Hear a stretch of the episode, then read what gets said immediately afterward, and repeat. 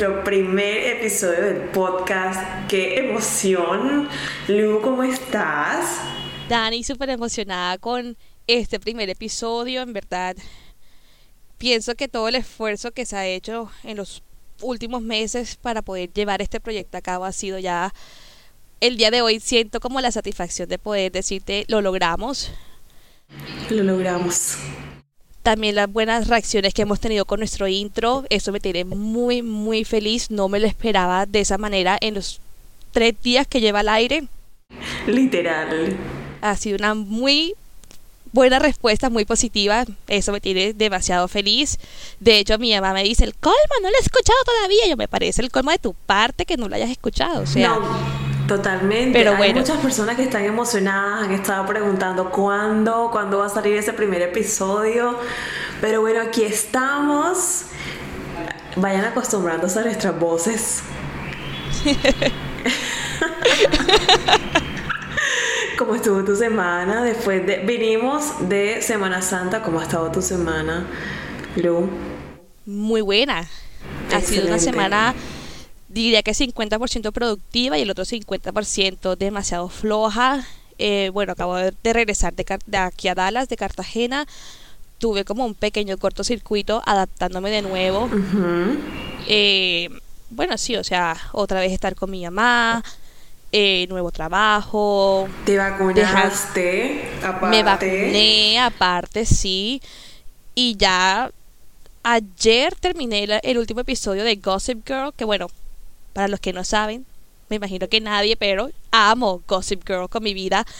Y todos los años me veo las seis temporadas. De verdad, todos los años me la veo. Y ayer terminé y estoy como, ya le estoy lista, preparada para lo que... Óyeme, yo Sí, creo que no la única serie que me, no, y ni siquiera fue serie, fue como novela que me pude repetir fue Rebelde en cuarentena. Pero el resto no he dado, no he dado para volver a ver otra serie o otro... Dani, yo llevo desde que tengo 15 años viendo Gossip Girl. Y ya tengo 28. O sea, eso es mucho amor a esa serie pendeja. La amo y mi mamá estaba súper desesperada aquí en la casa. ¿Cuándo va a ser el día que vas a terminar de verte esa novela? Me tienes aburrida todo el tiempo viéndote en televisión. Yo como que, marica, cálmate, que ya estoy terminando. Y ya eso, ayer terminé y enseguida cogí el computador, trabajé, esto, lo otro, y para adelante. Sentía que lo necesitaba, pero bueno. Pero bueno, Pero bueno. pero bueno. Bueno, vamos a meternos en materia o vamos a entrar en materia. Y ya ustedes saben, el título del episodio, vamos a empezar o vamos a abrir nuestra temporada hablando de las relaciones a distancia. ¿Cómo te ha ido, Lu? Yo pienso que un año post pandemia me di cuenta que es más común de lo que cualquier persona en esta vida hubiese imaginado. Que las relaciones a distancia son tan, tan, tan, pero tan frecuentes que yo personalmente nunca pensé que fuera así. Wow. Ajá. Habla Daniela. Deja de estar chateando y habla. Ay, espérate. Marica, estoy como en trance. ¿Qué fue lo último que dijiste? Que no me imaginaba que tanta gente estuviese pasando por una relación a distancia. Sí, yo estaba pasando por una relación a distancia y mi experiencia fue algo particular. Yo creo que muchos ya conocerán la historia. Ya, pues, obviamente por la pandemia tuvimos que terminar, bla, bla, bla. Estamos otra vez um, intentando ser amigos o estar en comunicación. eh, después de tanto drama y después de tanto de tantos dolores de cabeza pero en su momento fue frustrante. Una relación a distancia acarrea muchas cosas y por eso dicen que no funcionan. Bueno, eso ya vamos a, a ver la opinión de nuestra super invitada en este episodio. En un vino para tres, nuestro tercer vino, que vendría siendo nuestro tercer jugo de naranja el día de hoy. Es una invitada espectacular, una mujer que conozco de toda mi vida. Ella es cartagenera, psicóloga, egresada de la Universidad Tecnológica de Bolívar, modelo. Llegó a estar entre las finalistas en el concurso de belleza para ser Miss Cartagena, Makeup Artist y su último emprendimiento de homeschooling, que es todo un hit en la ciudad de Cartagena. Ella tiene 27 años.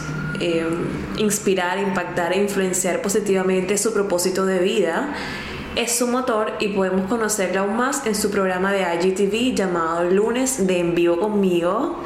Bienvenida, Lu. Bienvenida, amiga. Tengo que confesarles que no esperaba esa introducción. Siempre estaba desde la parte en la que yo era la que hacía la introducción y, realmente como nunca me preguntaron nada, jamás esperé esta introducción. Pero muchísimas gracias, me siento súper halagada por porque ustedes me, me escriban de esa manera tan precisa y tan particular porque me siento 100% identificada con eso. Entonces, muchísimas gracias por tenerme aquí en un vino para tres. Amiga, bienvenida. Bueno, ella es Luisa Puente. La pueden buscar en sus redes sociales de igual, ¿no? ¿Verdad, amiga? Sí, arroba Luisa Puente E en Instagram, en Facebook Luisa Puente y ya, no tengo más. Ah, bueno, y en Twitter arroba Luisa Puente 22. Sí, Twitter también a veces es mi, mi desahogadero. Ahí en Twitter pongo todo Fíjate lo que, me que yo, nunca, yo nunca he usado Twitter. Jamás. Tengo que confesar que mayormente utilizo Twitter cuando tengo rabia, cuando me pasa algo, ahí me, me, me fajo. Yo todavía no he, no he, superado esa etapa de Twitter para tirar pullas. yo tampoco. Lo siento. Yo quedé fijada. nunca, nunca, nunca he usado Twitter. Pero sí. entonces, pero espérate. bueno, porque cuando estás deprimida... Yo pienso que las redes sociales han cambiado mucho como todo lo que es la amistad, las relaciones, el día a día de todos nosotros. Y tocando el tema de hoy, relaciones a distancia, pienso que eh, las redes sociales son un arma de doble filo. Definitivamente. Completamente de acuerdo con eso. ¿Por qué? Porque como puede ser algo que nos acerque más a la persona puede ser algo que también no, nos pueda separar al 100%. Totalmente de acuerdo. Así es. Sobre todo cómo lo manejamos, porque igual de eso parte que sean buenas o malas. De qué tanta importancia le damos sobre todo en una relación a distancia, porque a veces creemos que la red social es la forma de sentirnos más cerca de esa persona y es un grave error entendiendo que la red, pues, hablemos puntualmente de Instagram, por así decirlo. Eh, yo lo voy a hablar porque pues es lo que yo más uso. Es una red social en la cual la mayoría de personas solamente ponen lo que quieren que los otros vean. O sea, y siempre se pone lo feliz que estamos, o lo que nos regalaron, o lo que nos dieron, o lo que hicimos, o lo que nos parece súper interesante y ya. Y eso es solamente conocer una cara de la moneda, entendiendo que pues también hay... De hecho, creo que tú hiciste un post esta semana acerca de eso, ¿no? Sí, sí la estaba recordando ahorita mismo. Sí, sí, sí. Sí. sí. Hice más bien, era como un experimento social realmente, lo que quería hacer. Porque pues quería ver cómo se sentían y les confieso, de todas las historias que he subido, ha sido la historia con más views y reacciones que ha tenido en toda la historia de mi Instagram. O sea, no se alcanzan a imaginar cuántas personas alcanzaron a ver las historias, cuántas personas alcanzaron a responder las encuestas, cuántas personas respondieron con un mensaje. O sea, lo cual me pareció súper positivo. Y me imagino también que muchas personas se sintieron identificadas con ese mensaje. Total. Yo me sentí identificada. Total, total, total. Sin embargo, terminó ganando el no bueno, contextualicemos a las personas. Yo pregunté que si, o sea, qué tan, que primero pregunté que, qué tanto le creían a lo que veían en Instagram, si el 100% o menos del 50%, claramente ganó menos del 50%, y luego pregunté que si las personas veían bien que, que las otras expusieran su vulnerabilidad también, entendiendo que hace parte de la vida o no, porque es algo íntimo y se va a prestar como para que estén llamando la atención. También ganó el no. Y ganó el no porque la gente se escudaba diciendo no, que pues que otros alegran de verte mal. Eso fue lo más común que escuché, que entonces este tiene que ser algo íntimo, que estés mal y cosas claro, así. como mostrarte vulnerable ante tus seguidores, que eso es lo que ven entre comillas mal, ¿no? Exacto, pues pero es lo que yo logro entender. Total, pero yo pienso que, o sea, el común denominador de las personas no son influencers. El común denominador de las personas tiene una cuenta simplemente por entretenimiento. Tienen una cuenta por ver otras personas, por nutrirse de otras personas o por, por pasar el tiempo. Entonces, si hablamos en la realidad, ¿por qué uno no podría, digamos que, exponerse tal cual como uno es con las personas que lo siguen a uno, que por lo general son personas conocidas tuyas? Entonces, ¿por qué tener que tener miedo? O sea, ¿por qué solamente mostrar lo lindo? Yo creo que esa falsa idealización nos ha traído muchas consecuencias en la juventud, incluso a nosotros, que ya somos adultos jóvenes también, y a los que vieran allá, pues ni se diga. O sea, todos hemos Sí. idealizado la perfección y la perfección tiene diferentes caras dependiendo de en quién te fijes tú y quién sea tu espejo Totalmente. y en quién quiera La perfección que te es guíe. Y ahí voy yo al punto.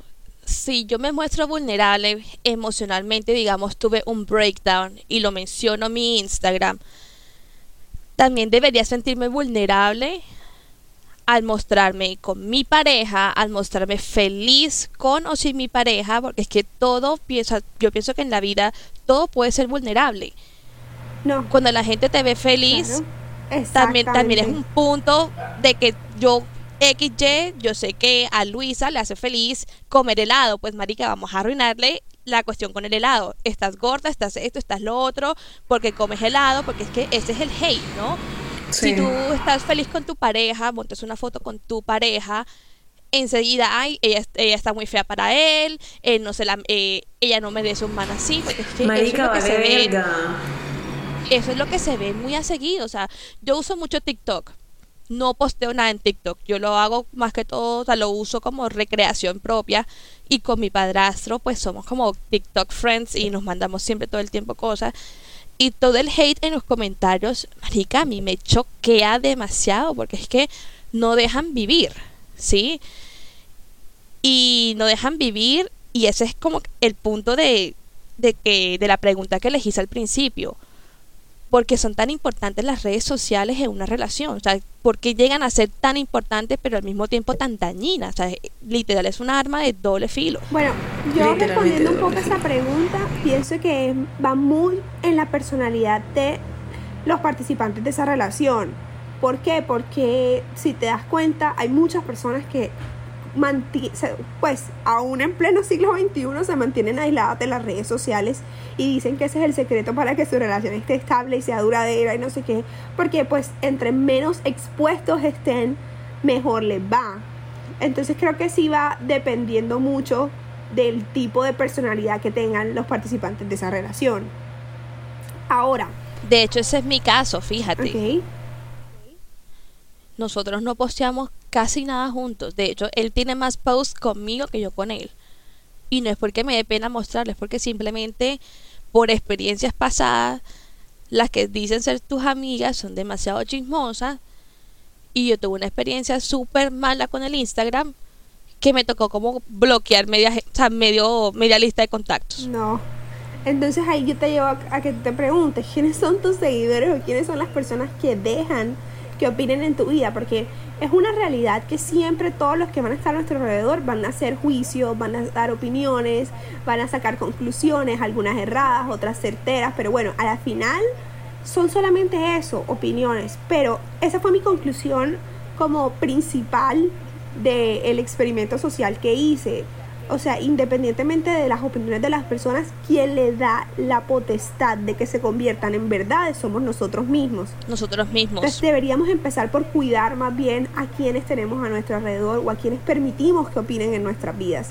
O más bien, si eso ya no lo podemos controlar porque se salió de control o porque ya dejamos muchas personas entrar, entonces nosotros tenemos que hacer como un autoanálisis y filtrar toda la información que recibimos y todas las opiniones que recibimos y saber cómo cuáles son verdad o cuáles permitimos que se conviertan en verdad y cuáles las dejamos como opiniones y ya, porque al final nadie va a parar de opinar en tu vida.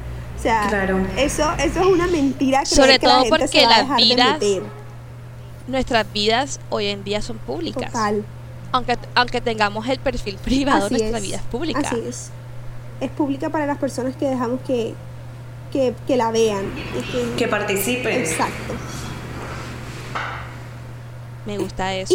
de verdad. Me hizo caer en cuenta muchas cosas. Incluso si te pones a pensar antes, si no fueran las redes sociales, entonces estábamos hablando de que la diferencia entre antes y ahora era el núcleo primario de apoyo que empezando por la familia y luego extendiéndose a amigos o conocidos, pero era mucho más cerrado porque pues las redes sociales lo que hicieron fue que nos ampliaron el espectro a llegar a más personas. Y entonces por eso, obviamente, más personas, más opiniones. Pero antes también, o sea, si en las redes sociales antes, si tu mamá te veía peleando, empezando por ese ejemplo, si tu mamá te veía peleando por tu, con tu novio, obviamente tu mamá iba a opinar. Si tú ibas y le contabas a tu amiga que lo que pasó con tu novio, obviamente que va a opinar. O sea, y así y si tu amiga le contaba a la amiga de la amiga, obviamente que va a opinar y luego se devuelve y, y se empieza a formar la bola de nieve que luego no podemos controlar. Entonces, todo pasa porque nosotros lo permitimos, porque nosotros de alguna manera siempre estamos expuestos. Entonces, ya eso es una realidad, pero lo que no es una realidad es qué hacemos con la información y con las opiniones que recibimos, porque eso sí es una decisión que parte de cada persona. Y qué tan fuertes somos para recibir esas críticas positivas o negativas. Total. Total. Ahora yo te hago una pregunta las relaciones a distancias pueden funcionar según la psicología? Bueno, entendiéndose que la psicología es esa ciencia que, que estudia el pensamiento y el comportamiento humano, pues no, no puedes, no puedes, la psicología no te puede decir que sí va a funcionar o que no va a funcionar, porque eso depende de cada persona. Cada persona. Entonces, este, pues si lo hablamos en un término general, pues claramente yo te diría como que, te repito la respuesta, depende de cada persona, del para lo que cada persona sea un ideal, de para lo que cada persona sea una convicción, de lo que cada persona espera o de sus expectativas referentes a lo que es una relación. Entonces como que siendo así varía, siendo así claramente varía del tipo de persona y de lo que espera de esa relación. De hecho, yo tengo una respuesta, bueno, yo las respuestas de las preguntas te las mandé y yo con Dani, pues aquí compartimos un drive también de toda la información que recolectamos y esas tengo mi respuesta muy parecida a eso, a lo que acabas de mencionar. Yo pienso que depende de uno. Uno decide si que funcione o que fracase la, la relación. Porque también va en el tipo de persona, va en el tipo de personalidad, en el tipo de carácter de cada uno. Definitivamente. Y, y el tiempo y pienso que el tiempo ni siquiera es un factor tan importante para decidir que esto va a funcionar o no. Claro. Pero ese es mi punto de vista, porque yo lo veo, por ejemplo, con la experiencia de Dani. Dani tuvo una relación a distancia que duró, ¿qué? ¿Tres años? Dos años. Dos años. ¿Y cuántos de los dos años fueron realmente a distancia? O sea, cada cuánto se veían, cómo manejaban, cómo era su dinámica cada mes y medio. Yo iba por un mes, dos meses. Él venía al mes y medio por una semana, una semana y media. Luego yo me regresaba. Estuvimos como back and forth durante esos dos años. Ok. Esa fue nuestra dinámica. Y eso, fíjate, se veían muy frecuentemente. Y eso aún así no llevó a que la relación fuera exitosa, pero ¿por qué? Por el tipo de persona. Exactamente. El tipo de personalidades. Así es. Pero bueno, entiendo que ahora están todos como intentando ser amigos. Pero e-, esa amistad es con un propósito de volver a estar juntos o es simplemente como por no perder los tres años que estuvieron juntos. Totalmente. O sea, la idea es, es que pues yo considero que él es una persona importante en mi vida. Él considera que yo soy una persona importante en su vida, pero a la vez ambos somos conscientes de que nos hemos hecho daño anteriormente, porque lastimosamente nuestra ruptura no fue como, como tan Tan ¿cómo pacífica, decirlo? tan pacífica, Tan tan pacífica, normal, sí, sí, tan exacto. madura, fue un poco, para- fue un poco es lo que uno- traumática. lo que uno necesita para, para una ruptura, o sea, madurez. Totalmente. Entonces acá se perdió eso, acá no, no pudimos eh, tener esa ruptura pacífica, sino que todo se fue como al extremo. Y, y sí, o sea, somos conscientes de que nos hicimos daño y ahora mismo estamos tratando de sanar eso, no con un propósito de regresar, de regresar sino con un propósito de de marica ya conservémonos, tengamos una linda amistad si es posible, llevamos la fiesta en paz, yo te ayudo, tú me ayudas, eh, hablamos de vez en cuando, le digo como que mira estoy en esto, él me dice yo estoy en esto y, así, pero, pero es, es ese proceso. Para mí la relación que tuve fue muy bonita en el proceso, pero también entiendo de que es muy importante tener en cuenta que cuando los caminos no están alineados y cuando los procesos de vida no están compartidos, allí tenemos un problema. Claro. Amén. Eso es totalmente cierto y con, o sea, coincido, o sea, concuerdo con, tu- con lo que estás diciendo, Dani, porque cuando uno está en pareja, uno tiene que tener la misma meta. Totalmente. La misma meta, y a eso iba yo a tocar el tema, los cimientos de la relación, Ok, las bases de la relación. digamos que, o sea, quiero como aclarar un poquito de, claramente, es mi opinión, no es la verdad absoluta. Es la misma meta o metas que estén, digamos que alineadas a un objetivo específico. Por ejemplo, este puede que en su relación hayan establecido, no, es que yo quiero ser mamá. Y la persona dice, no, pero yo primero quiero recorrer el mundo. Pero luego quiero ser papá. Pero es diferente que tú encuentres a una persona que te diga, no, yo quiero ser mamá, y el otro que te diga, yo quiero recorrer el mundo, pero en mis planes no está ser papá.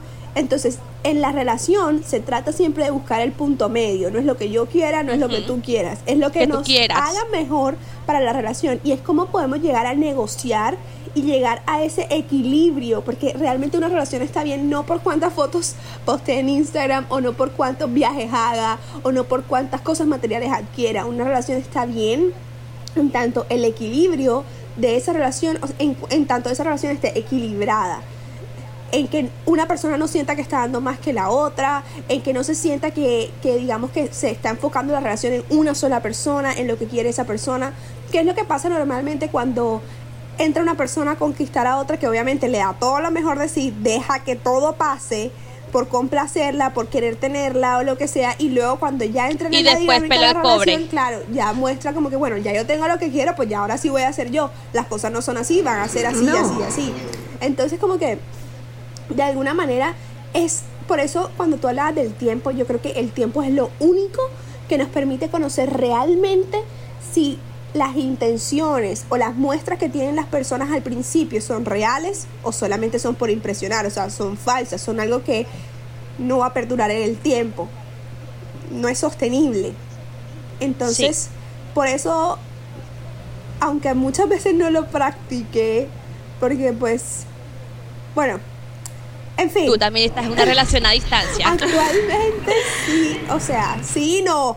Pues yo tengo mis expectativas de que, de que esta persona, pues de mi novio va a volver pronto, no sé cuándo, que es lo que más duro me da, pero pues claramente tratamos de vernos siempre. Entrar, les confieso que bueno, esta persona con la que yo estoy ahora fue una persona con la que estuve hace cuatro años en mi vida y duré ocho años. Y la relación por la que una relación de ocho años se acabó fue precisamente porque me salió con el cuento que se iba a India un año. Entonces yo decía, yo en ese momento de mi vida tenía 20, 22. Yo decía, o sea, yo no puedo con una relación a distancia. O sea, yo soy una persona supremamente exigente, demandante de tiempo, de atención. O sea, ¿cómo coño Sí. la diferencia de horario, la diferencia de Sí. todo va a afectar en esto? O sea, yo no quería exponerme a algo a lo que yo sentía que no estaba preparada, ni quería, ni siquiera lo consideraba que podía eso pasar en mi vida. Entonces yo de una fui como muy sincera y dije, ¿sabes qué? dejémosla ahí. Yo siento que definitivamente en este momento de la vida nosotros no estamos sincronizados. Tú quieres cosas diferentes a las que yo quiero. Claro, que esperaba yo de ese momento? Que nos casáramos, que empezáramos a construir juntos, no que me saliera con el cuento me quiero ir para India. Entonces no, yo dije, no, pues ya yo veo que obviamente tus aspiraciones, tus metas están súper desalineadas a las mías. Ah, bueno, además que era o casarnos o yo también tenía un sueño muy personal que era ser reina. Entonces obviamente yo decía, si yo me alineo a sus sueños o a sus metas o a sus objetivos y a él le va súper bien en India, a mí me to la próxima que se tiene que ir para India soy yo y eso no es lo que yo quiero para mi vida. Entonces no estoy dispuesta a llegar a ese punto medio que va a ser lo mejor para la relación, prefiero que se acabe. Igual voy a resaltar algo, la edad. ¿Ah?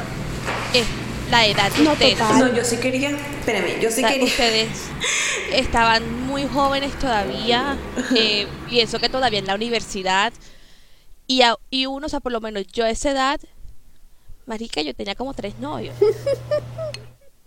Y con ninguno sentaba cabeza. Porque yo decía, y de hecho tenía una distancia, otra en Cartagena y el uno en Bogotá. Marica, esa es re loca, ¿no?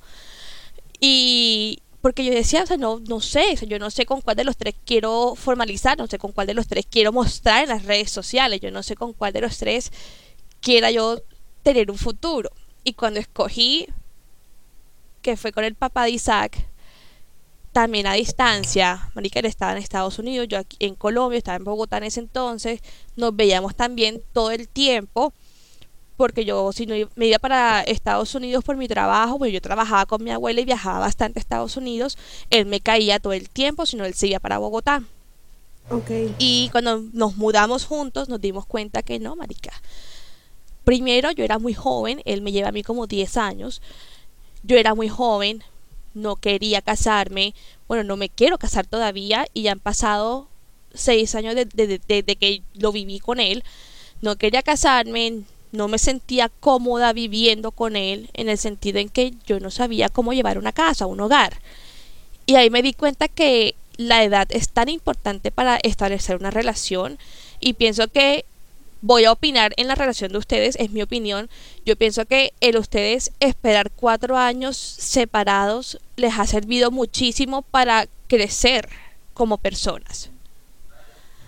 Perdón, claro, acabo de estornudar.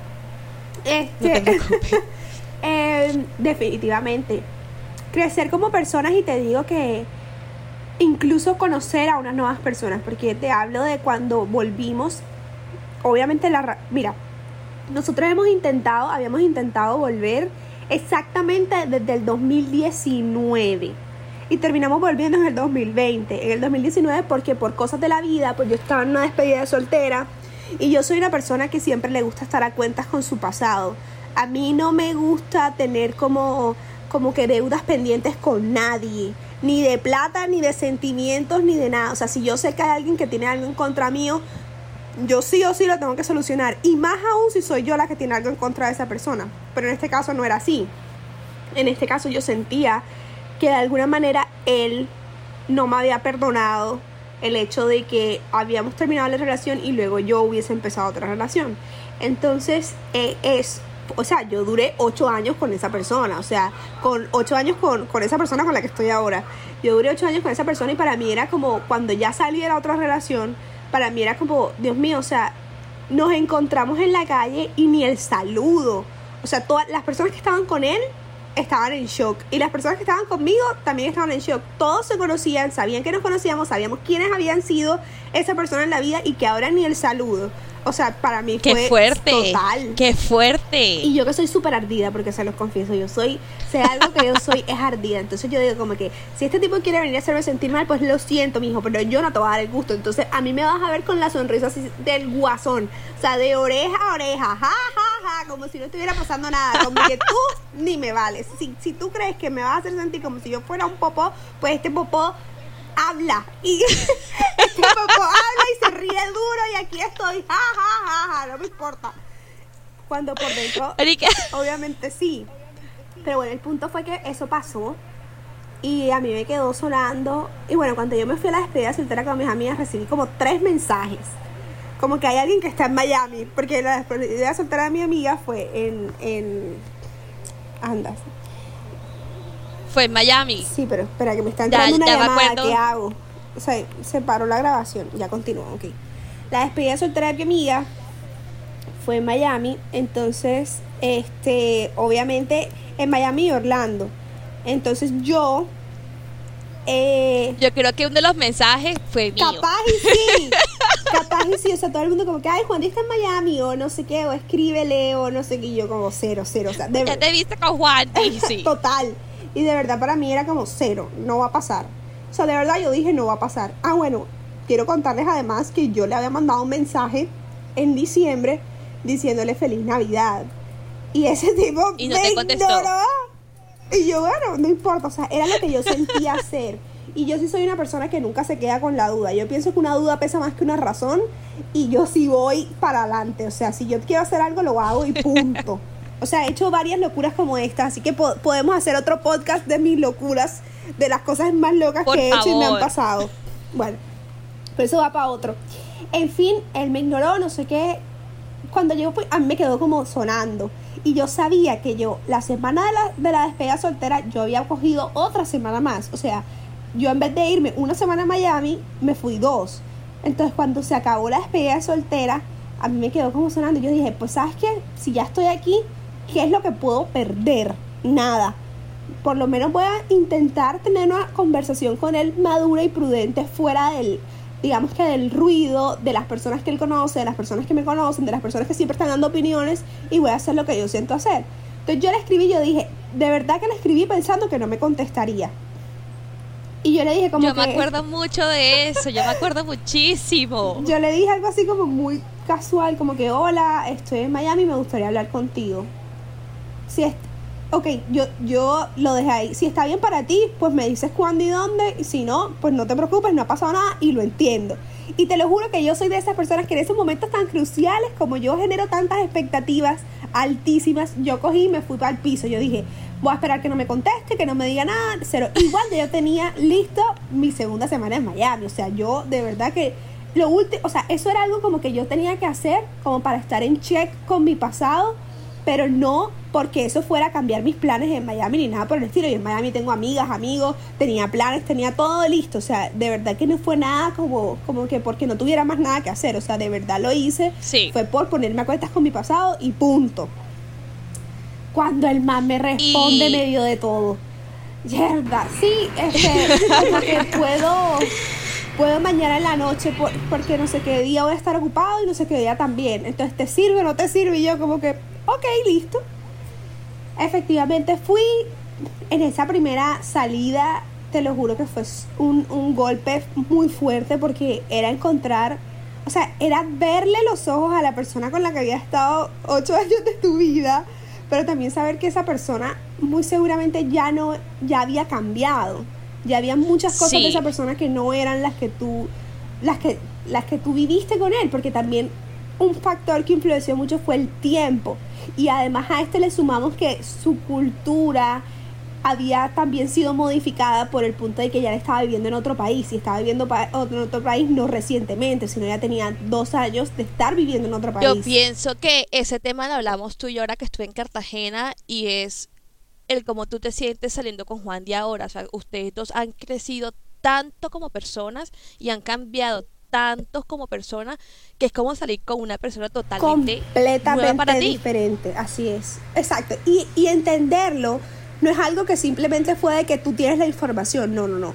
Porque hay cosas que tú sabes que son así. O más bien, te las dicen, pero como que totalmente no la interiorizas y, y no empiezas a pensar todo lo que eso realmente acarrea.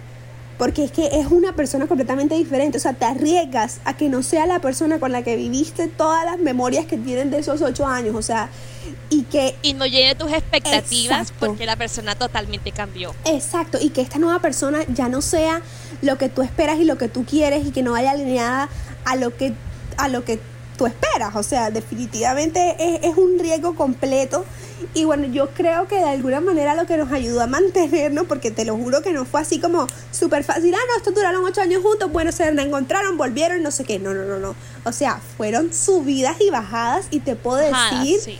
que en esas subidas y bajadas duramos, o sea, yo lo vi a él en junio y nosotros volvimos en septiembre del 2020, eh, del 2020. O sea, yo volví con él, yo, yo empecé con él como toda la primera conversación en junio del 2019 y precisamente volví con él apenas en septiembre del 2020. Y te digo que en septiembre del 2020, o sea, ya estar en una relación a pesar de que se tuvo un tiempo de poder saber. Y en plena pandemia. además. en plena pandemia. Pero además de que se tuvo un tiempo de poder como, como empezar a tantear el terreno de quién era la nueva persona con la que estabas hablando. Incluso cuando entramos a la relación no fue nada fácil. O sea, ahí sí realmente, o sea, creo que, que lo más difícil fue en la relación, porque ahí sí de cerquita podía saber cómo Claro, cuando él vuelve está aquí conmigo, o sea, estaba en Cartagena. Cuando realmente decimos volver, él estaba en Cartagena. Entonces, luego en diciembre tiene que irse de nuevo por su... Y nosotros nos vimos antes de que yo viajara a Dallas en septiembre. Y lo que él me dijo fue, Marica, Luisa, dile a tu amiga que no sea tan dura conmigo. O sea, yo la amo, yo quiero volver con ella. Y yo decía, pero Juan, o sea, cógela suave. O sea, no todo es ya, ya, ya insofacto porque es que la pela viene con, viene con el trauma de su ex relación, que no fue nada sencillo, y ahora vienes tú que le estás ofreciendo este cielo y la tierra y el más allá, y quieres que todo sea ya, ya, ya, ya, ya, cuando las cosas no son así, o sea, todo toma tiempo y, y, lo que te comentaba ahora, o sea, ustedes eran dos personas totalmente diferentes, con crecimientos totalmente diferentes. El estilo de vida de Juan de Miami me imagino que lo, lo cambió muchísimo, como al igual tu experiencia eh, en participar en el, en, el, en el reinado, tu experiencia trabajando como psicóloga, construyendo lo que a ti te gusta, porque es que ahí vamos al punto y me siento muy identificada contigo en ese aspecto y es tus sueños. Total. ¿Qué tienes tú que sacrificar en tu relación para poder llevar tus sueños a cabo? Poder lograr tus metas, tus metas personales, porque es que las metas personales, laborales de uno también son importantes y pensaría yo que son más importantes que hasta la propia relación. Y si tú no, no tienes una pareja que te complemente en ese aspecto, pues marica, no estás haciendo absolutamente nada. Así es. Y, y esos sacrificios que le llaman sacrificios de amor, cero. No es ningún sacrificio de amor, al contrario, es, es literalmente anularte a ti como persona y eso se va a generar en una frustración en un futuro para ti completamente porque tú vas, a, tú vas, a, vivir tu vida con el hueco de que algo que te faltó. Y por más que la persona lo quiera, no lo va a poder llenar. Entonces, de alguna manera, como que debería ser como esa complicidad de, ok, ¿cómo nos vamos a organizar? Por eso yo te ponía el ejemplo de, quiero viajar el mundo, pero quiero ser mamá. Entonces, si los dos, si primero, bueno, entonces hagamos una cosa, creo que es más factible que primero viajemos por el mundo y luego seamos papás. ¿Por qué? Porque... Eh, tendríamos menos responsabilidades. Entonces, ah, bueno, listo, lleguemos y a es más económico. Además, entonces, bueno, listo, vamos a hacerlo. O no, es que definitivamente en mi proyecto de vida no está ser mamá o ser papá. Entonces ya tú sabes a qué, a qué vas y esas son conversaciones que uno realmente tiene que tener dentro de la relación. No puedes, no podemos suponer, no podemos dar por sentado, tampoco podemos esperar que la persona se corte las alas por nosotros. No, no, no, porque es que eso realmente no me parece amor. O sea, se supone que el amor te potencia, te proyecta, te hace ser cada día mejor, o sea, te reta, te desafía. y pienso que el poder llevar una relación a distancia a cabo empieza por el amor propio. Definitivamente, claro. Una relación a distancia y una relación, eh, una relación no a distancia. Presencial. O sea, para todo uno tiene que partir de uno mismo, porque si no, pues la otra persona solamente va a llegar a, a supuestamente llenar una parte de tu vida que jamás nunca la va a poder llenar y tú también vas a estar esperando cosas que la otra persona jamás va a poder cumplir. Pero cuando uno está vacío, de verdad, de verdad, de verdad, nada va a poder llenar ese vacío más que como tú encuentres qué es, cuál es la razón de ese vacío. O sea, eso es lo que pasa muchas veces con las relaciones, con las relaciones que las personas entran de acuerdo contigo. por una necesidad particular y creen que la otra las va a venir a llenar y no, lo que hace la otra es que deja un hueco más grande. ¿Por qué? Porque claramente la otra persona también viene a recibir algo.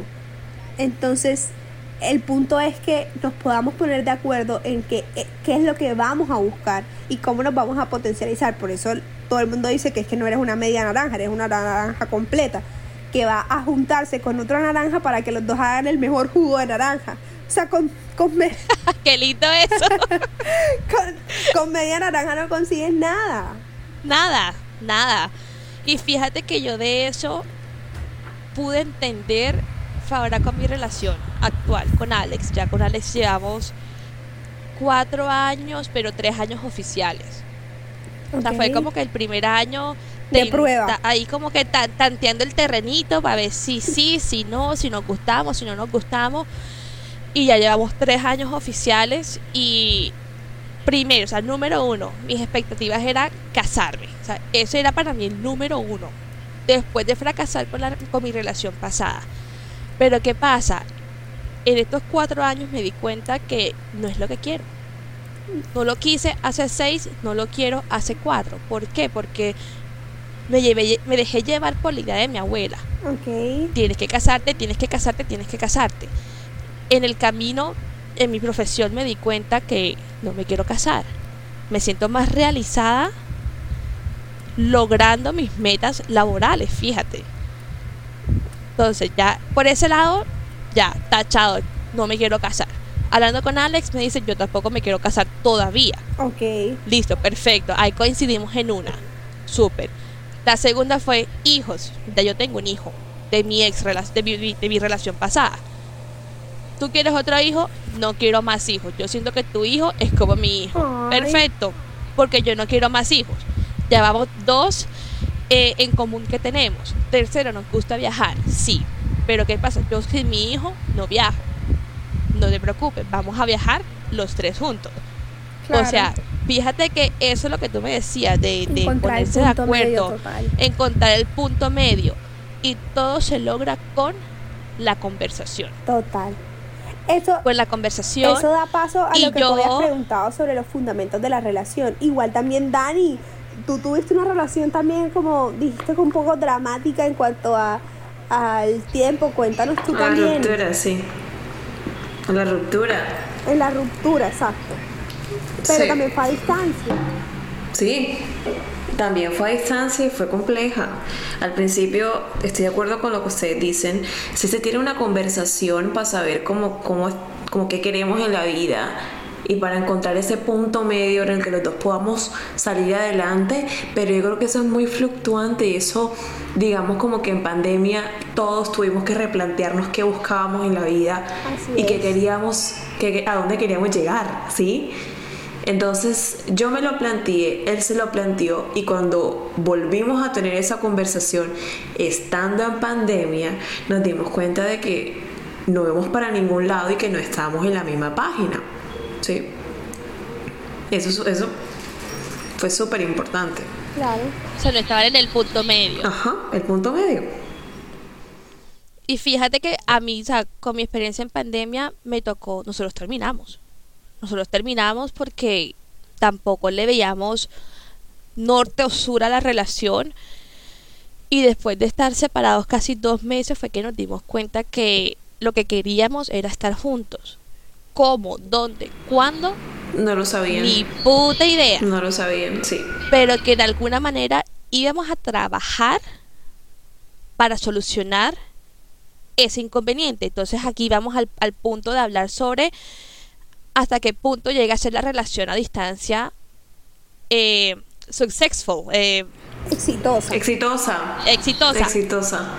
Exitosa. O sea, yo pienso que eso va acorde a cada meta. A los propósitos de cada persona, totalmente.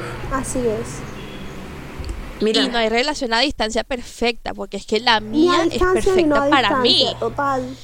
No hay, exacto, no hay relación perfecta. Todos tienen sus pros y cons. Y miren que, que tengo una amiga, ella se ganó una beca, ella vivía en Barranquilla, ella se ganó una beca, el novio vivía en Venezuela se ganó una beca, se fue a eh, Barcelona, tuvo esta conversación con el novio, le mira, yo me vengo para Barcelona, tengo planes de vivir aquí un buen tiempo, quiero encontrar trabajo, quiero graduarme de mi maestría, bla, bla, bla, em, construirme como, como profesional y como persona, quiero también vivir nuevas experiencias. Yo sé que tus planes no está venirte para Barcelona porque tienes planes con tu familia todavía en Venezuela, terminemos. Terminemos y vivo mejor, me concentro, estoy en una nueva etapa, estoy rodeada de gente completamente diferente, voy a enfrentarme a cosas diferentes, mi entorno va a cambiar. Terminemos, terminemos, terminemos y se acabaron seis años de relación a distancia. Se acabaron. Es muy similar con lo que, con lo que tú contabas, Lu, um, con tu experiencia de, de tu novio yéndose a India. No, para mí fue durísimo o sea, te lo juro que eso me partió la vida en dos y tanto, tanto, tanto, tanto fue así que mi próxima relación, o sea, no les quiero, o sea, con esto salvo la responsabilidad a la persona con la que estoy ahora, pero, o sea, fue tanto mi vacío que yo de verdad que necesitaba a otra persona en mi vida. Y ahí fue donde estuvo el error principal, estar con una persona por necesidad y no por elección y era necesidad de que, o sea, yo cuando mi, mi segunda relación, yo solamente he tenido dos relaciones en mi vida, la primera que fueron ocho años y la segunda que fue un año, pero yo entré a esta relación estando necesitada de algo, estando necesitada de atención, estando herida, porque todas mis expectativas no se cumplieron. Vulnerable. Además, porque todas mis expectativas no se cumplieron y fueron como muchas cosas, fueron muchas cosas que, que influyeron en ese momento entonces, obviamente, cuando uno escoge a una persona por necesidad, uno no se da cuenta realmente quién es esa persona, sino que simplemente esa persona llega a cubrir eso que te hace falta. Y en, esta, en este caso... Hasta parece hueco. Exacto. Entonces, en este caso, esta persona llegó a darme pues toda como la dicen atención. vulgarmente por ahí, un clavo saca otro clavo. No, pero eso Tal es una cual. mentira. A veces se te pueden Total. quedar los dos clavos enterrados o a veces Y te puede quedar peor. un hueco más grande o te queda un hueco más grande, total. Y esas dos opciones son, son terribles, o sea, en verdad eh, las personas que dicen que, bueno, lo respeto, no sé si les ha funcionado, pero, pero yo particularmente no lo No. comparto.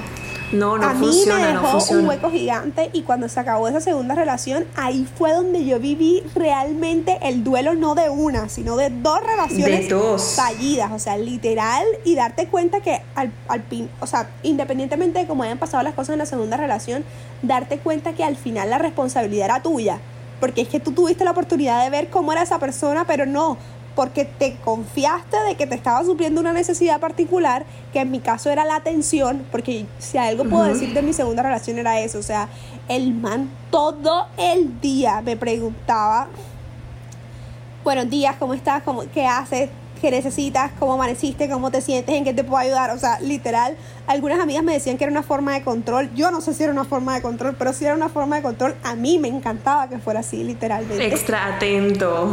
Yo creo que en toda la relación yo muy pocas veces le escribí un buenos días a él o un cómo estás. O sea, siempre, o sea, estaba súper cómoda porque yo todo lo recibía y eso tampoco debe ser Sí. así. Entonces, o sea, debe haber ese punto medio. Y yo literalmente, por lo menos en la parte de la atención, la estaba recibiendo toda. Entonces estaba súper fresca, súper tranquila porque esa parte importante de mi vida se estaba llenando según yo.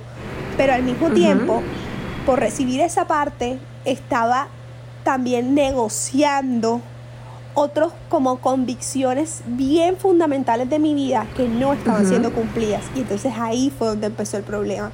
Porque entonces la par- las cosas que son importantes para mí no eran tan importantes para esa persona. Entonces yo decía, ¿y ahora qué hago aquí? Porque recibo una cosa, pero no, o sea, por una cosa que yo recibía, no recibía otras cuatro que son fundamentales en mi vida. Entonces, sacrifico estas cuatro fundamentales por esta una cosa y en ese momento en el que tu mente no te para y no deja de que tú digas sí, no, vale la pena, no vale la pena, te quedas con esto, sopesas, no, no, no, tú vas ahí de caballo cochero a decir, muero en la guerra. No, eso te lo juro que es lo peor que pueden hacer.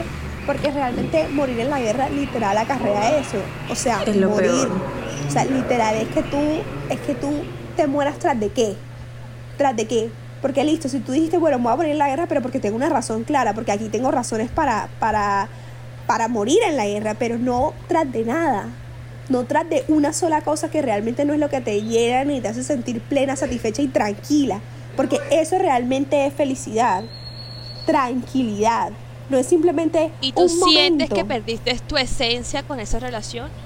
Yo siento que sí negocié muchas cosas, definitivamente que sí negocié muchas cosas que eran fundamentales para mí. Siento que de alguna manera este, las cosas no, no funcionaron porque no éramos la persona para la otra. O sea, yo creo que uno sí necesita a alguien en la vida que lo complemente y yo realmente no era quien podía complementar a esa persona, ni esa persona tampoco me podía complementar a mí, porque no teníamos propósitos alineados, porque éramos muy distintos, teníamos estilos de vida distintas, creencias distintas, eh, crianzas distintas, pensamientos completamente distintos. Y aquí quiero entrar en otra parte muy importante y es lo siguiente. Uno, que dos polos sean opuestos sí te garantiza que se puedan atraer, pero no te garantiza que sean compatibles. Y si no hay compatibilidad en una relación, te digo que no es, no, nada. no es, no es viable, no es viable.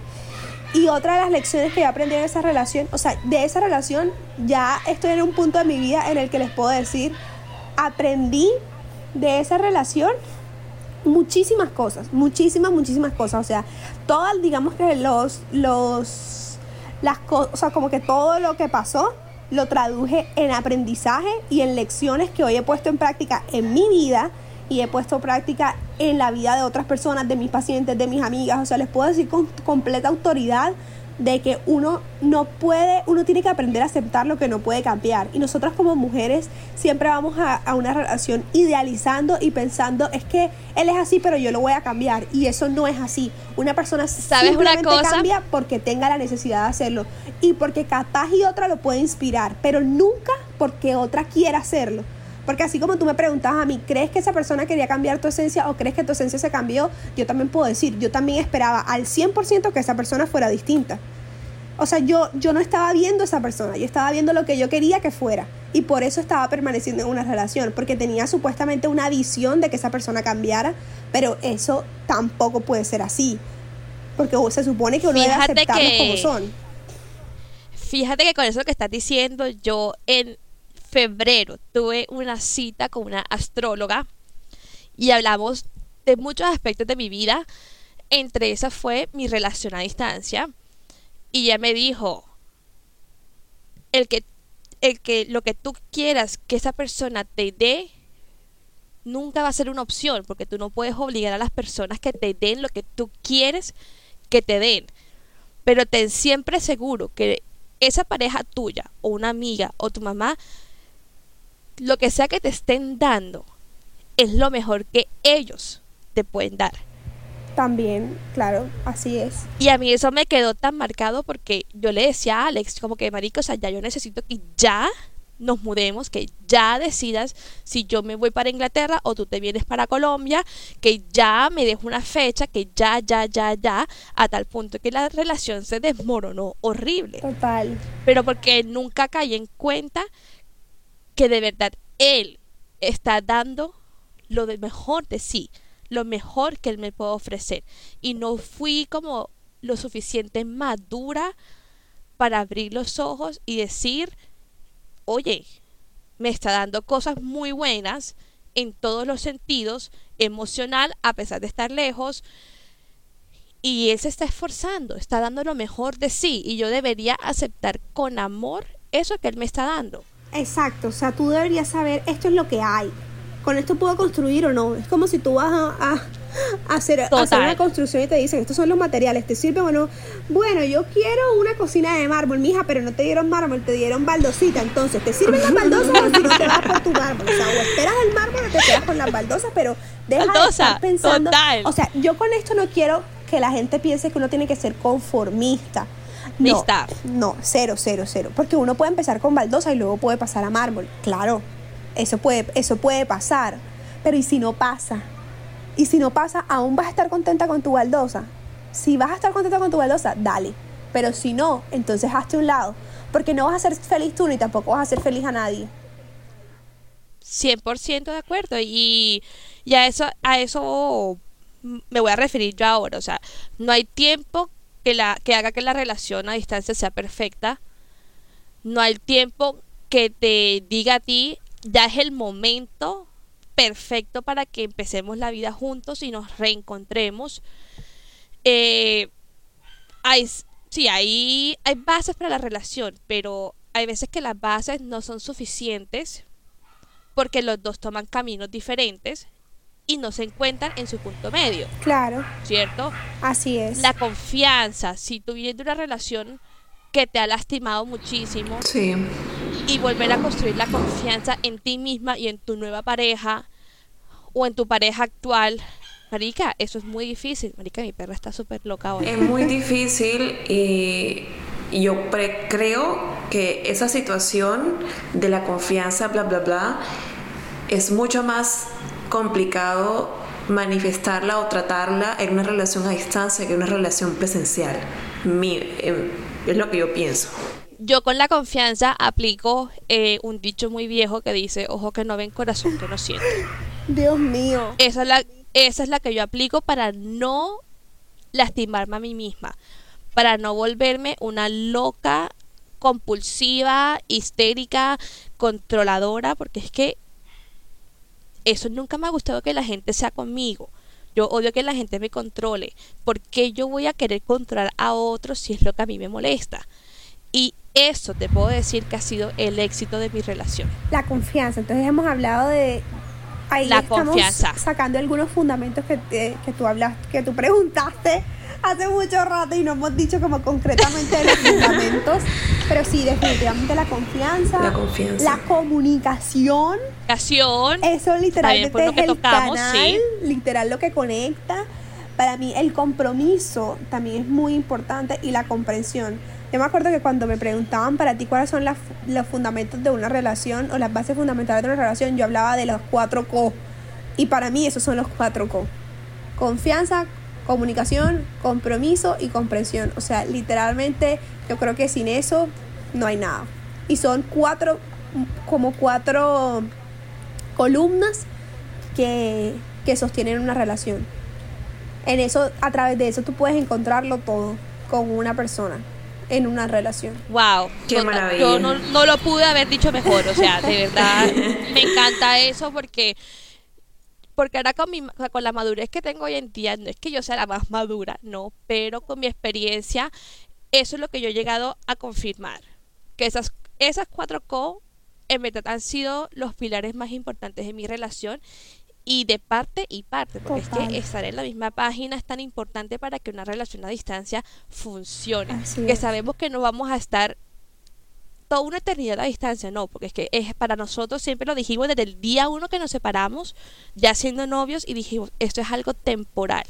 Temporal es, marica, o sea, temporal es tan variante en cada relación, porque es que a veces las cosas no se dan al momento que tú quieres y tú no puedes presionar a la otra persona total a que esté lista cuando tú quieres que esté lista porque es que eso no, no funciona de esa manera y lo temporal para nosotros ha ido ya cuatro tres años largos pero sabemos que lo que nos viene son cosas maravillosas. Total. Muy lindas. Para mí, ustedes dos son unas capas porque hayan tenido una relación a distancia. O sea, yo lo más parecido a una relación a distancia es lo que estoy teniendo ahora y es algo que entre muchas comillas lo pongo como circunstancial porque Juan dice regresa y dice como que no, ya yo me quedo aquí, pero luego en diciembre lo llamaron para una temporada que eran de dos semanas y de las cuales de las dos semanas yo estuve, eh, mentira, como, como tres semanas. Y de las tres semanas yo estuve una y media con él, entonces como que no se sintió nada. Pero luego en, febrero otra vez lo volvieron a llamar y luego en marzo otra vez lo volvieron a llamar y ya hemos tenido como, como, no nos hemos dejado de ver cada mes, o sea, en enero nos vimos, obviamente porque estaba aquí, en febrero también, en marzo también, en marzo, en marzo, en marzo, en marzo, en marzo también, sí, en marzo también a finales, pero nos vimos. Y ahora en abril porque nos cogieron unos días de abril juntos. Pero mira, yo me acabo de regresar de él y siento que hace, hace más o menos una semana y siento que me ha dado súper duro. O sea, súper, súper duro. Y entonces le pregunto cuándo vas a regresar y me dice, no sé. Más, tengo máximo el tiempo que me den permiso de estar aquí. Yo, ¿y hasta cuándo es eso? Hasta agosto. Y yo, no me digas eso porque te lo juro que yo te decía. Entonces yo dije, bueno, ya, feliz cumpleaños, feliz Navidad, feliz Año Nuevo. O sea, no me lo digas porque ya me está dando de todo. Y de verdad que no se imaginan lo, lo, o sea, como que yo creo que al final la distancia también ayuda como a que uno sea, a que uno valore más a esa persona.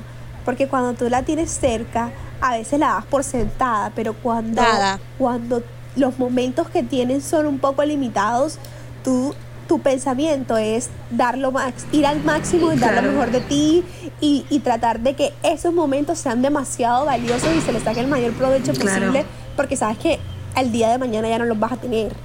Entonces, Aprovechar cada, cada momento, o sea, cada segundo. Total. Del tiempo en el que se ven. Era anti relaciones a distancia. O sea, se lo juro que yo antes de esto yo decía, y esto, o sea, yo creo que esto fue porque me tocó.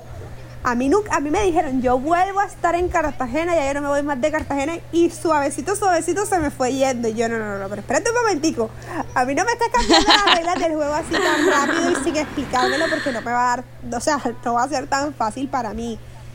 Pero, pero de las cosas. Pero pienso que, que cada uno, o sea, nosotros que hemos estado, que tú estás ahora, yo estoy ahora, Darin estuvo, todo fue porque quisimos, o sea, porque quisimos darle la oportunidad a la persona, porque sentimos que la persona podría ser o puede ser alguien muy positivo en nuestras vidas y si las 4Co no funciona. Esa es la conclusión que yo puedo sacar de, de nuestra conversación. Así es. Y las, o sea, sin las 4Co mamá, no vayas para ningún lado porque no te va a funcionar. Claro. Y esas cuatro co no, no salen de la otra persona. Esas cuatro co tienen que salir primero de ti. Sí. 100% tienen que salir de ti. No tiene que ser como que, ay, no, es que él me da dos y yo doy dos. No, no, no, no. no. Las cuatro tienen que estar contigo. Y ahí tenemos las cuatro. sí, las cuatro columnas tienen que estar establecidas en la vida de cada persona porque si no tampoco va a funcionar. O sea, si tú empiezas a construir eh, eh, imagínate una construcción, o sea, si tú empiezas a construir y tienes eh, dos columnas, se te va a caer todo. O sea, no, no te lo va a sostener. Entonces, este, bueno, yo jamás y nunca pensé estar en esto, pero bueno, ya que la vida me permitió... ¿Y te arrepientes de estar no, en una cero, a distancia? Cero, al contrario, siento que he encontrado muchísimas cosas, por ejemplo, nos ha despertado mucho la creatividad de cómo tú te das cuenta que una persona no siempre, bueno, una de las cosas que yo experimenté era que yo podía estar con alguien y aún así me sentía sola. Tenía a alguien al lado y aún así me sentía sola. Pero también podía que ahora no estuviera con alguien al lado, pero lo sentía presente en mi vida. Y esa es una gran diferencia y es donde tú dices, o sea, vale la pena el riesgo. ¿Por qué? Porque con esta persona, o sea, digamos que en mi caso que lo más importante era la atención o lo más importante sigue siendo. como la atención. Sí, toca tener, o sea, toca tener eso muy, muy, muy claro. O sea, si tú vas a lanzarte a una relación a distancia, tienes que tener en cuenta que lo físico, lo físico no es lo número uno. O sea, nosotros ya que llevamos tanto tiempo a distancia, nos hemos hemos encontrado formas de cómo llenar el vacío físico, pero no es lo que hace que nuestra relación, exacto, no es lo principal, no es lo que hace que nuestra relación sea un éxito, no, porque lo físico ha pasado a ser un segundo plano y, y es lindo cuando está, pero cuando no yo le respeto, Sí, yo le respeto eso, ya que lo estás mencionando, Luisa lo respeto demasiado porque yo considero que mi personalidad es como de muy que de estar presente con la otra persona y que la otra persona esté como que marica sencillez es como, toca, como tocarme la ah, como tocarme la mano eh, que la mirada eh, que el calor de la otra persona o sea son súper importante total pero eso ha hecho que, digamos, la creatividad, como lo mencionaba Luisa, vaya más allá para poder llenar el vacío del físico. Entonces, para mí una relación a distancia, lo físico no es importante, no es lo que va a hacer que yo me vaya a, buscar con quién eh, besarme, con quién echarme un polvo casual, o sea, no. No, obviamente no, porque existe las cuatro co de las que hemos estado hablando de tu parte, ¿sí? Pero también es... Y, son, y para mí esa es la conclusión, o sea, si no hay las cuatro co, marica, no te lances. Si eres una persona muy necesitada de afecto, no te lances a una relación a distancia. Si no eres una persona que no te amas a ti mismo, ni espera, espera un momento, llegar a ese punto de amarte a ti mismo y ahí sí lánzate una relación a distancia. Claro. Ahora, también es súper importante para añadir a la conclusión, si no comparten planes de vida similares, no, te lances a una relación. A distancia, obviamente. Y también presencial, también aplica para lo presencial. Exacto. Igual antes de lanzarte a cualquier relación, sea a distancia o, o sea presencial, tómate el tiempo de conocer realmente quién es esa persona, de saber si es una baldosa, si es un mármol, si es lo que sea, o sea, y teniendo claro eso, tú dices, ok, me sirve para construir o definitivamente no me sirve, porque también tú puedes, o sea, también tienes que ponerte en el lugar de la otra persona, de qué tipo de material eres tú y de también si le sirve o no. Creo que esa conversación pasa muchas veces a un segundo plano y no debería ser así. O sea, creo que es importante, es importante. que uno alinee los propósitos y uno pueda decir como que si mis objetivos van en pro de los tuyos o no. Porque si no, y que te puedo ofrecer esto te sirve o no te sirve, porque no te puedo ofrecer ni más ni menos. Exacto, mira. Esto es lo que tengo. Mira, mira qué importante eso. Mira qué importante eso, ya que lo mencionas, Lupernet. Mira que muchas veces vamos tratando de encontrar en esa persona qué me puede ofrecer.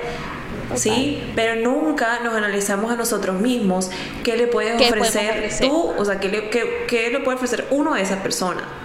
Yo muchas veces a mis pacientes les pregunto, porque últimamente la mayoría de mis pacientes obviamente tienen el punto relacional de, cómo se desenvuelven en otras en, esa área, por así decirlo. Pero yo les pregunto, ¿tú eres esa persona con la que te gustaría estar? ¿Sí o no?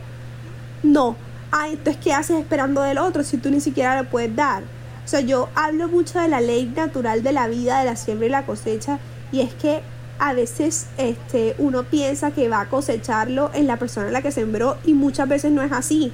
Pero créeme, créeme, créeme, de que lo cosechas, lo cosechas. No sé si con esa persona, pero, pero de que lo cosechas, lo cosechas, porque eso hace parte de una ley natural. Entonces ten mucho cuidado con qué siembras, porque créeme que la cosecha siempre va a ser mucho más grande y que va a pasar. O sea, eso no es como que, ay, me arrepentí de sembrar esto. No, te arrepentiste de sembrar esto, amigo. Lo siento que te arrepentiste, pero tu cosecha la tienes. Entonces sí es súper importante que uno cada día, como decían siempre, como que reforzando esa conclusión, todo empieza por uno y también termina en uno. Pero cuando uno quiere estar en una relación con una persona, tiene que saber que sí o sí hay que llegar a ese punto medio. Oigan, 100%. Qué buen podcast. Amiga, en verdad me encantó esto. Qué buen que deberíamos repetirlo. Vamos a tener una segunda parte. Qué buen episodio. Total. Total. Pregúntale a las personas si quieren seguir escuchándonos dar lora de este tema o de otro relacional o de, lo, o de otro relacional porque bueno, este... Sí, yo pienso que de este episodio podríamos sacar unos temas muy interesantes. Eh, para seguir haciendo episodios porque es que, bueno, primero el tiempo se nos ha vuelto nada. Sí. Se nos ha pasado muy rápido. Hemos conversado muy rico, pero sobre todo la enseñanza que esto me ha dado y me ha recalcado muy bien cómo estoy yo haciendo las cosas, si las estoy haciendo bien, si todavía me falta un poquito más de amor propio, si, o si tengo demasiado amor propio. Entonces, sí, esa, sí. eso es lo que yo les puedo decir. Y las cuatro co apliquen sus 4Co. Siempre todos mis oyentes que quieran tener una relación a distancia sin las 4Co no funciona. A distancia y presencial, las 4Co sirven para Sí, exacto. las, las 4Co también, los goals y también, ¿qué más? El amor propio. El amor propio. ¿Y qué ofreces? ¿Y qué ofreces? Totalmente. Cuéntenos, nuestros queridos seguidores, oyentes, amigos, familiares, Cuéntenos cómo han sido sus experiencias de relación a distancia, si las han tenido, y si no, cuéntenos también qué opinan de este tema. Nos va a encantar escucharlos y leerlos. Así que adelante y gracias Lu por estar aquí em, acompañándonos el día de hoy como nuestro tercer vino. Estamos muy contentas. Gracias, gracias, gracias por la invitación. También me encantó poder compartir con ustedes y espero que se repita. Claro que sí. Claro que sí. Espero que también Cuenta pueda- con eso. Espero que también Nos encuentras en nuestras redes Ay. sociales. Bueno, de nuevo, es solo una red social. En Instagram, arroba un para tres.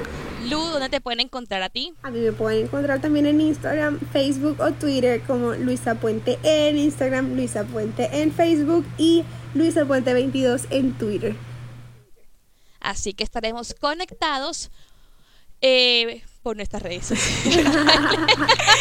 Nos vemos el otro lunes, chicuelas, con Esto otro episodio de Un Vino para Tres. Vino para tres. Muchas gracias y chao, chao. Gracias, gracias infinitas. Chao. ¡Chao! Conéctense con nosotras desde su plataforma de podcast favorita todos los lunes a las 8 pm. Y recuerden que en Instagram somos arroba un vino para tres. Así que escojan su vino favorito y acompáñenos.